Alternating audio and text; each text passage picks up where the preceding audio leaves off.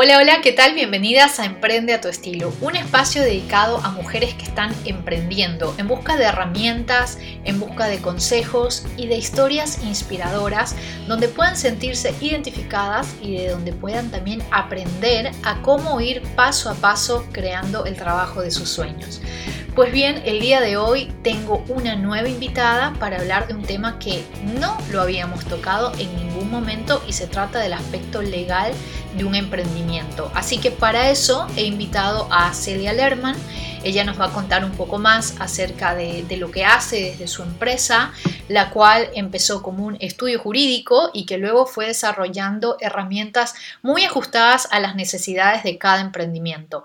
Así que con ella vamos a aprender la importancia de registrar tu marca, la importancia de eh, también tener en cuenta algunos aspectos legales que por ahí nos parece que solamente hay que encargarse al momento de ser una empresa, pero que realmente forman parte de todo este entorno emprendedor. Así que sin más preámbulos, les doy paso a la entrevista con ella.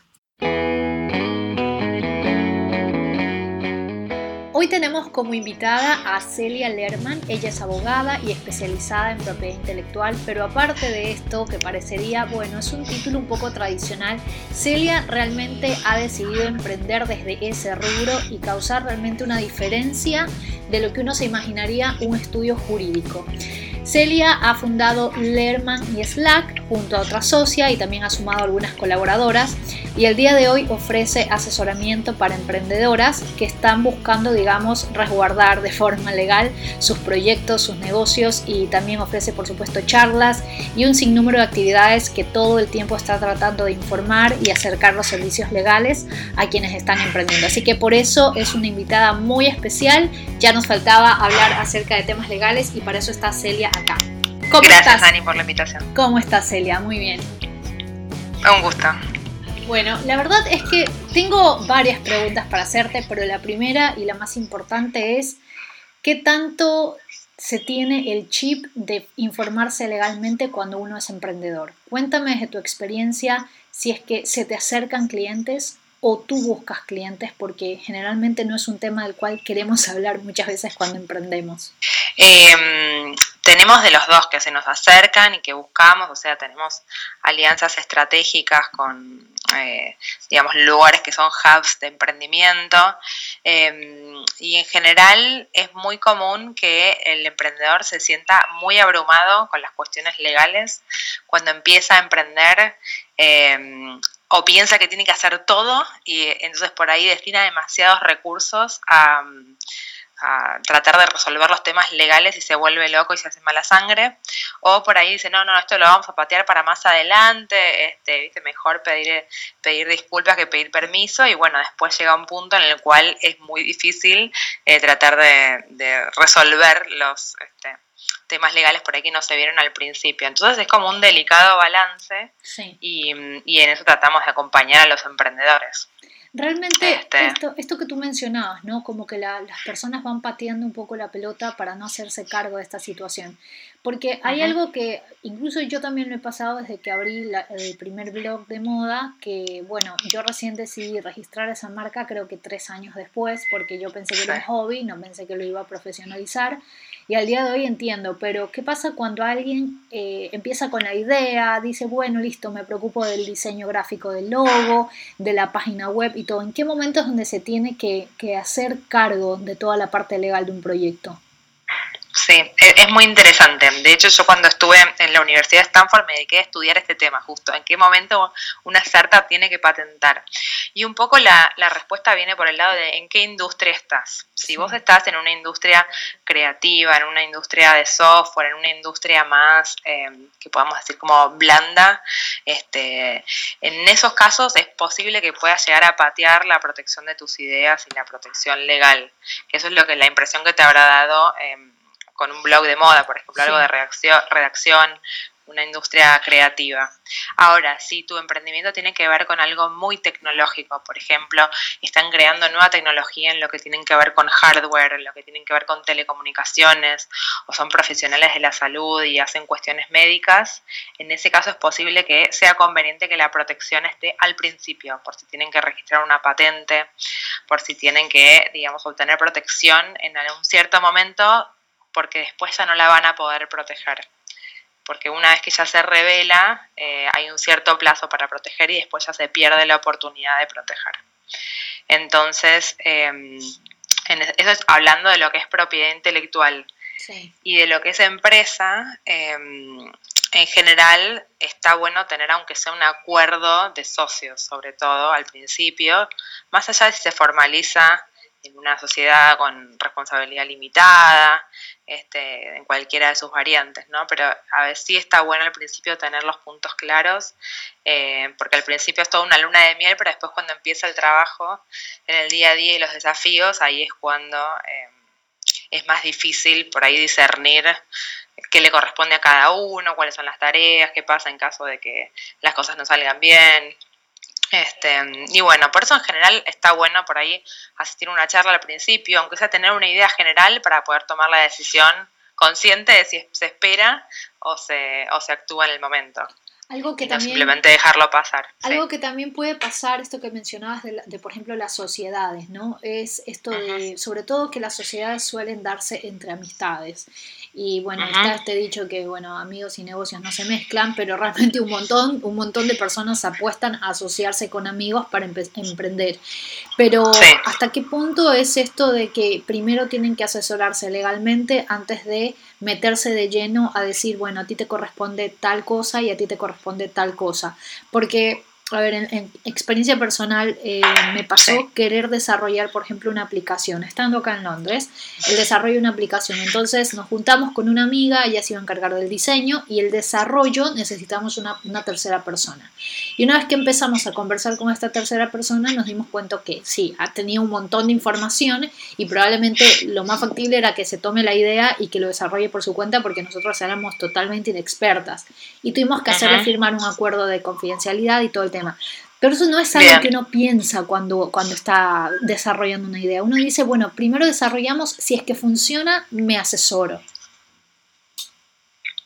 Sí, el tema es que no sea, claro, que no sea demasiado tarde. ¿Lo decís por el aspecto más de la sociedad con la amiga? Exacto. ¿O más por el aspecto de la idea?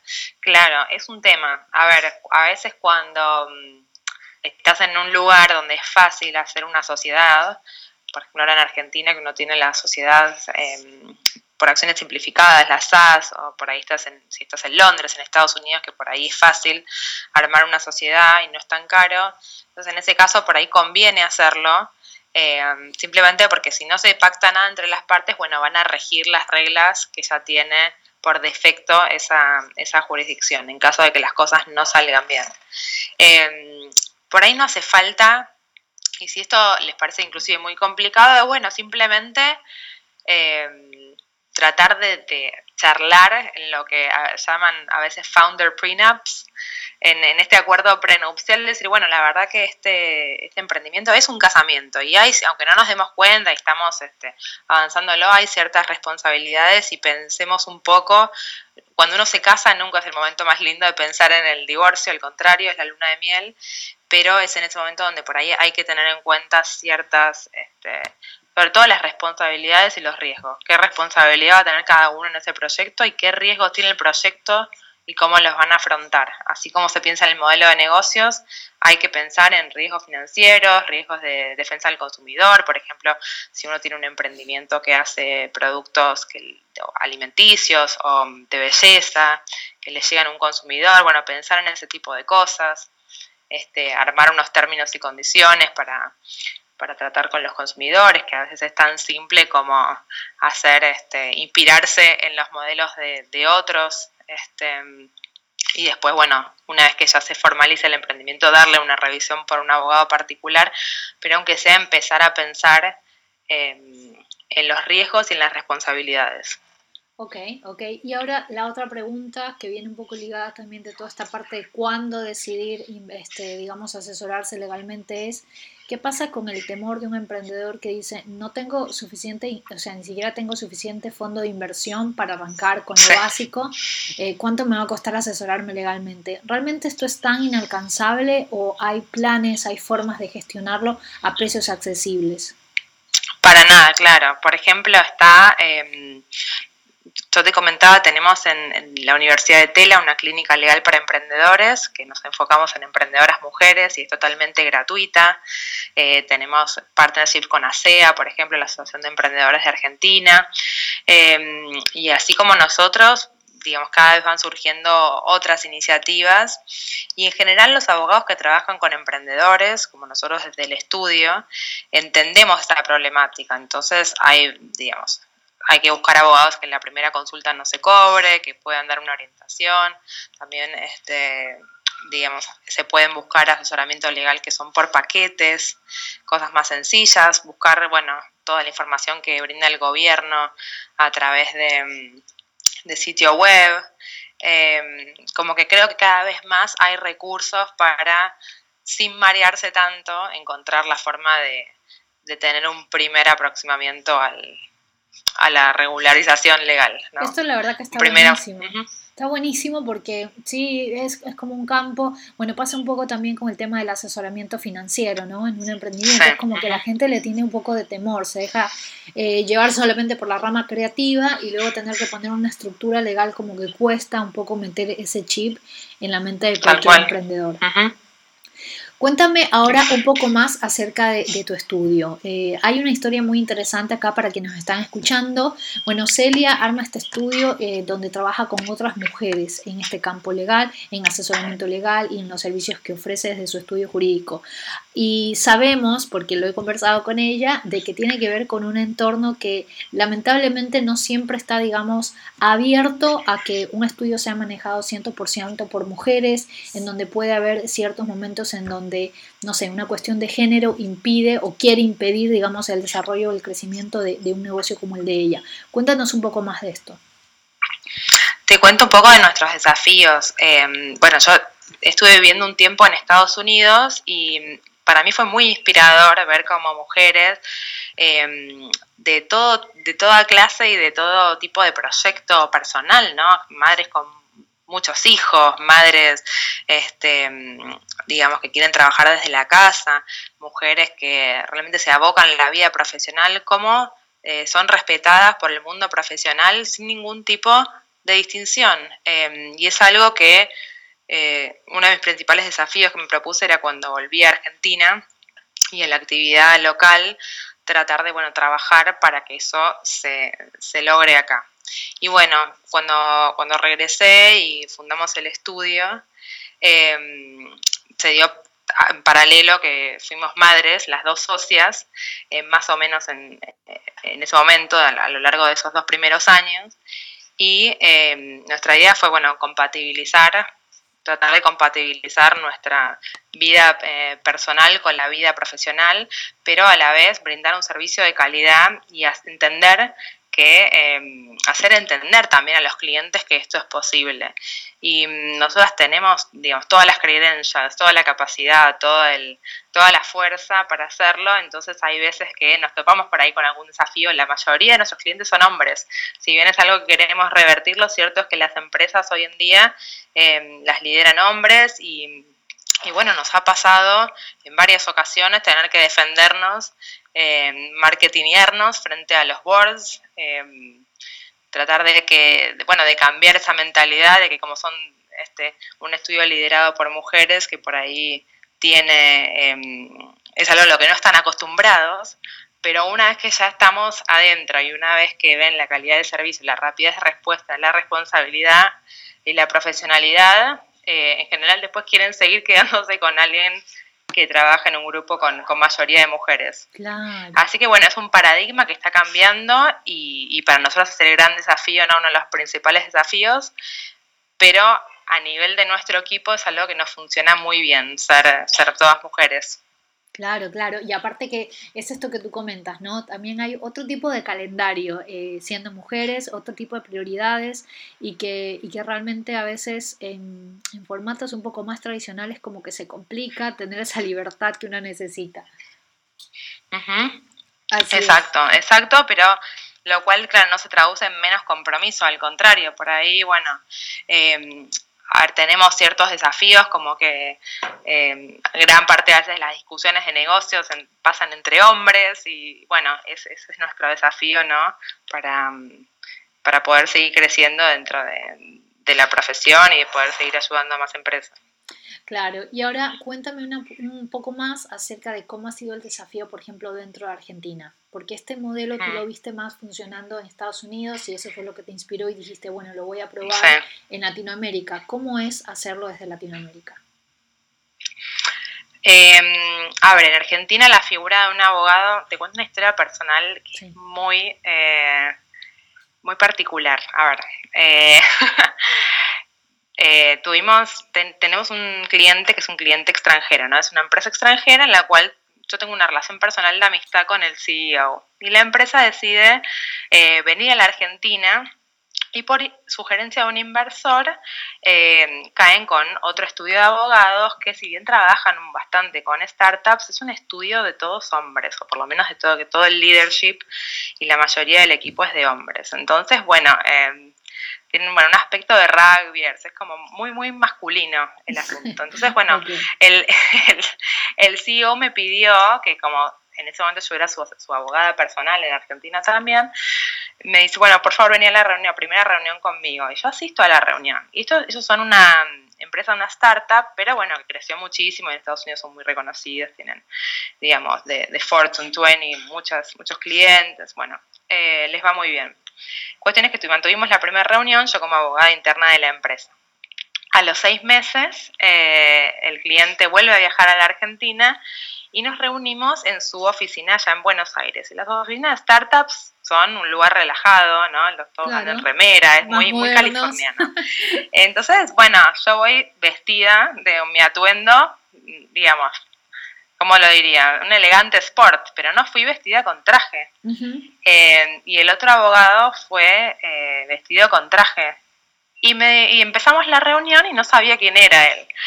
Y me dice, ah, no te reconocí, vos sos la abogada de la otra vez, como hoy no estabas vestida de abogada. Ah, bueno. Eh, Tranquilísimo el, comentario. dice, bueno, pero a una reunión con una startup yo nunca vendría en, corbata. Claro, claro. Entonces, bueno, en ese momento, eh, bueno, fue una de las instancias donde a mí me pareció que una mujer nunca hubiera hecho ese comentario y me llamó también la, atención cómo dentro de Latinoamérica yo tengo que vestirme de abogada para que un abogado hombre pueda ver eh, mi capacidad. Eso la verdad que fue, fue muy sorprendente y bastante ilustrativo. Bueno, eh, bueno hoy el cliente ya está full con nosotros para todos los temas, o sea, a la larga, eh, por suerte con nuestra calidad y profesionalismo, este, se, se, se va revelando la, la verdad y los clientes yo creo que terminan prefiriendo un equipo liderado por mujeres, pero bueno, eh, es un desafío. La verdad que sí, bueno, y justo que hablas de un tema que con el que yo trabajo, que es la imagen, ¿no? La imagen personal y cómo la proyectas y todo, es muy loco porque es tal cual lo mencionas. El entorno también te acopla a ir, digamos, eh, jugando un poco con cómo te muestras y pese a que uno tiene la idea de que por tal profesión deberías vestirte de tal forma, sí que es verdad que con los tiempos ha cambiado totalmente esa concepción, sobre todo con el tema de, del startup, del emprendimiento, donde se ha relajado un montón el código de la vestimenta Así que, bueno, es, una buena anécdota como para, hablar justo de lo que estamos hablando, ¿no? Del desafío de, tratar de llevar eh, una carrera que es tradicional dentro de un entorno que es totalmente con otro esquema, mucho más relajado, mucho más abierto también a, un público más moderno. Bueno, también te quería preguntar, aprovechando un poco de que, de que me estabas contando esta historia, de que me estabas contando también acerca al principio de todo esto de cómo ir resguardándose. Seguramente allá en Argentina, como acá en Europa está revolucionado los últimos dos meses, el tema de la, de la ley de protección de datos, que es algo que muchos, muchos emprendedores que manejan bases de datos capaz no están al tanto o si lo escucharon, hacen caso omiso. ¿Qué pasa eh, con esta situación y cómo se está preparando, cómo crees que se está, debería preparar un emprendedor en Latinoamérica, aunque no es tan urgente como acá en Europa? Sí, uno de los puntos que hay que tener en cuenta es si, este emprendedor tiene clientes en Europa. Si, por ejemplo, es un software que está pensado para, para venderse principalmente en otros lugares y dentro de ellos Europa, va a tener que tener en cuenta la normativa europea, eso sí. Eh, lo primero que le diría al emprendedor, si es algo como más local de Argentina, Latinoamérica, Estados Unidos, es pensar em, qué tipo de datos están guardando. ¿Son bases de datos? ¿Es una, es una empresa que se dedica al marketing? Em, contempla datos sensibles, o sea, datos médicos, datos relativos al origen étnico, a la raza, todo lo que tiene que ver con las personas eh, además de las empresas, ¿no? pero focalizándose en las personas físicas, digamos los individuos, y en los datos sensibles, ahí sí hay que tener muchas más precauciones. Eh, también en esos casos pensar especialmente, bueno, ¿dónde guardo los datos? Estoy usando servidores de Amazon, cuando uno usa servidores, es muy común usar servidores de Amazon, es lo más común, pero ahí sin darte cuenta uno está subiendo todo a la nube en otro país y eso ya dispara como regulaciones de datos personales de otros países.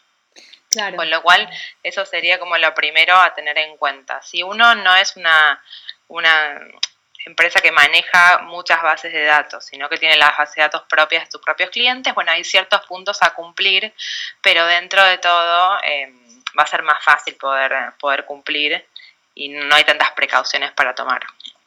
Yo lo que veo en la experiencia es que muchas empresas ya tienen políticas de privacidad por un tema de, SEO, digamos, un tema de, de, que ranquean mejor en Google cuando tienen términos y condiciones y cuando tienen políticas de privacidad, con lo cual a veces es solamente como dar una vuelta de tuerca, ajustar algunos puntos de términos y condiciones y políticas de privacidad y ya con eso eh, por ahí ni siquiera hace falta cambiar prácticas internas. Así que a veces es cuestión de decir, bueno, revisemos esto rápidamente y con eso ya uno ya se encuentra cumpliendo con la normativa. Te cuento que acá incluso, por ejemplo, te hablo del área de lo que es el blogging, ¿no? Eh, en España, por ejemplo, el otro día me llamaron eh, que han desarrollado una plataforma donde igual no, no, creo mucho que no haya ningún beneficio para ellos, pero hablan de una plataforma donde te ofrecen el alojamiento gratuito eh, a a costa de que tú subas contenidos a esa plataforma en vez de tener que variar, viste, tener que afrontar todos los gastos de una multa que te va a venir por haber estado recolectando un montón de, datos de clientes o de suscriptores y que no te quieres hacer cargo. Este tipo de alternativas, yo no lo vi tan legal, pero al mismo tiempo no, no me pareció tan, digamos, sustentable a largo plazo para cualquiera que empezó desde cero con un sitio web. ¿Crees que estas cosas mm, de alguna forma pueden también repercutir, como que por ejemplo en, la economía de un emprendedor que por ahí está pensando en, bueno, estoy recabando apenas los correos de posibles clientes, pero sin esos correos no vende nada? O sea, ¿cómo puede empezar a tomar acción realmente con eso? Claro, a veces que lo barato sale caro, ¿no? Y, así como dicen los americanos, no hay, no hay algo así como una, una cena gratuita. Entonces, cuando te ofrecen, eh, bueno, digamos, tener todos tus contenidos de forma gratuita, ahí sí hay que ver, ponerse a ver los contratos, digamos, cuál sería la relación que vos tenés con ese con ese servicio, con esa empresa y quién va a ser la dueña de los contenidos, porque por ahí dicen, bueno, si yo tengo el acceso total, em, digamos, hay que ver si, si, ellos se pueden quedar con los contenidos, si los pueden usar, temas de confidencialidad, si uno guarda los, los datos, digamos, información secreta de los, de, los clientes o de alguien, tampoco subirla a esos tipo de servidores. Eh, y lamentablemente con lo que tiene que ver con datos personales, como cualquier responsabilidad en Internet, cada empresa va a tener su responsabilidad por separada. Con lo cual, en este momento, por suerte, por ejemplo, el email marketing ya no está tan efectivo, ¿no? Menos es lo que yo escucho de la industria. Y, y esto de comprar bases de datos ya está como quedando de a poco más desactualizado y, y, eso ayuda también a, a no incurrir en infracciones. Sí. Sí, sí, definitivamente es, o sea, sí, el email marketing funciona, pero desde otro lugar, no, no con la compra de base de datos, sino con marketing de contenido. Pero bueno, eso es otro mm. tema. Cuéntame ahora cuál es la proyección, por ejemplo, que tú tienes con el estudio, eh, qué tipo de servicio puntual pueden encontrar en, tu estudio y para cualquier otro emprendedor que está pensando en eh, registrar marcas o informarse, ¿cómo pueden acceder a eso contigo? Genial. Bueno, nosotros ofrecemos tres áreas de práctica. Una es lo que tiene que ver con propiedad intelectual, protección de todo lo que es marcas patentes, derecho de autor, que eso lo dirijo yo. Después el otro área es corporativo, que tiene que ver más con el armado de sociedades y la, operatoria de, de la sociedad y después la otra área es todo lo que tiene que ver con negocios digitales, contratos, licencias, este, franquicias, en general el armado de un negocio digital y eso lo lleva mi socia que es em, experta en e-commerce. Y mm, para nosotros es simple, en general armamos una, primera reunión, a veces es por Skype cuando los clientes no pueden venir, em, a veces es en nuestra oficina o en la oficina del cliente y en general no cobramos la primera consulta. Em, siempre presupuestamos por adelantado y presupuestamos con flat fees para que el emprendedor pueda tener un, un presupuesto cierto de los gastos involucrados, sobre todo si tiene que manejar la inversión y, y los riesgos. Y bueno, y ahí encaminamos la, el trabajo conjunto con plazos y, costos muy ciertos, también para darle tranquilidad al emprendedor de que, de que no se le va a ir de las manos el tema de los costos y de los tiempos. Claro, claro que sí. Bueno, ha sido un gusto conversar contigo, Celia. La verdad que eh, no está de más nunca tener a mano esta información que es básica cuando uno está armando una empresa, un emprendimiento y que seguro que a todos nos va a servir un montón. Muchas gracias por tu tiempo. Sí, a vos, Ani, un gusto. Y bueno, eso fue la entrevista con Celia Lerman. La verdad que aprendimos muchísimo el día de hoy porque sí que es verdad que cuando estamos emprendiendo nos podemos dejar caer solo en el lado creativo, descuidando toda la parte de, la protección de lo que estamos creando, ¿no?